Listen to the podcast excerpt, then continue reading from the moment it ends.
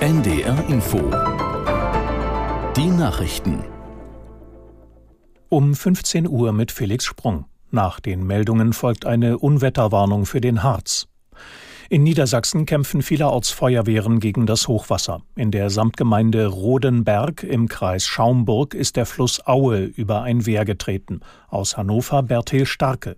Das Wasser ist nach Feuerwehrangaben bereits in die Innenstadt von Rodenberg gelaufen. Die Feuerwehr hatte zuvor die Anwohner dazu aufgerufen, wenn möglich das erste Stockwerk ihrer Häuser aufzusuchen, sowie Schöpfkellen und Pumpen bereitzuhalten.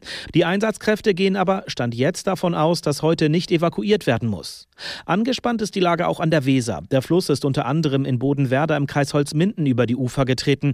Erste Häuser an der Promenade stehen unter Wasser. In Hanmünden im Kreis Göttingen erhält die Weser Zulauf aus Werra und Fulda. Alle Flüsse führen momentan sehr viel Wasser, berichtet die Feuerwehr.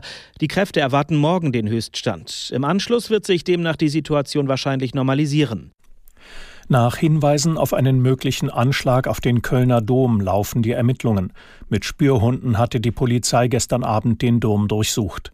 Nach Informationen der deutschen Presseagentur fanden die Beamten allerdings keinen Sprengstoff. Über Nacht blieb die Kirche verschlossen. Die Weihnachtsgottesdienste sollen heute stattfinden, allerdings sollen die Besucherinnen und Besucher kontrolliert werden. Das ARD Hauptstadtstudio berichtet, dass ein ausländischer Nachrichtendienst vor möglichen islamistischen Terroranschlägen in Köln, Madrid und Wien gewarnt hat. Im Saarland sei daraufhin ein polizeibekannter Extremist festgenommen worden. Der österreichische Verfassungsschutz nahm bei Ermittlungen gegen ein islamistisches Netzwerk vier Verdächtige fest. Die Weihnachtsfeierlichkeiten in Bethlehem im Westjordanland fallen dieses Jahr deutlich stiller aus als sonst.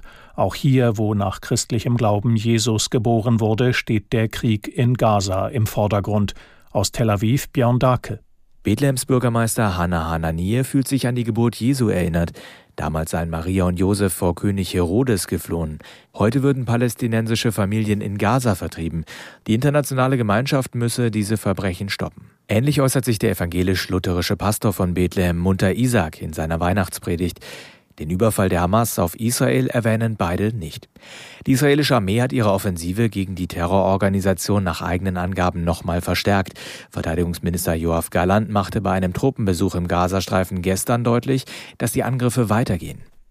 Das US-Militär hat im Roten Meer nach eigenen Angaben vier Drohnen abgeschossen. Sie sollen aus einem von Houthi-Rebellen kontrollierten Gebiet im Jemen gestartet worden sein. Das zuständige Regionalkommando des US-Militärs teilte mit, dass es weder Schäden noch Verletzte gegeben haben soll.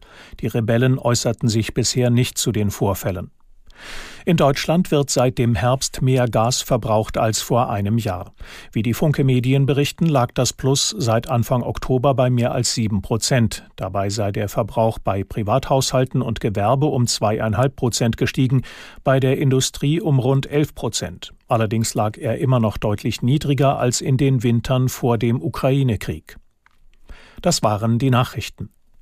Die Unwetterwarnung für den Harz. Bis Montagmorgen tritt ergiebiger Dauerregen mit Unterbrechungen auf. Erwartet werden weiterhin Niederschlagsmengen zwischen 70 und 100, in Staulagen bis 120 Liter pro Quadratmeter. Und sonstiges zum Wetter in Norddeutschland. Überwiegend dichte Wolken und immer wieder Regen bei 8 bis 13 Grad. Morgen Auflockerungen und teils länger trocken 7 bis 11 Grad. Am Dienstag unbeständiges Schauerwetter 6 bis 10 Grad und am Mittwoch im Tagesverlauf Regen bei 4 bis 9 Grad. Es ist gleich 15.04 Uhr.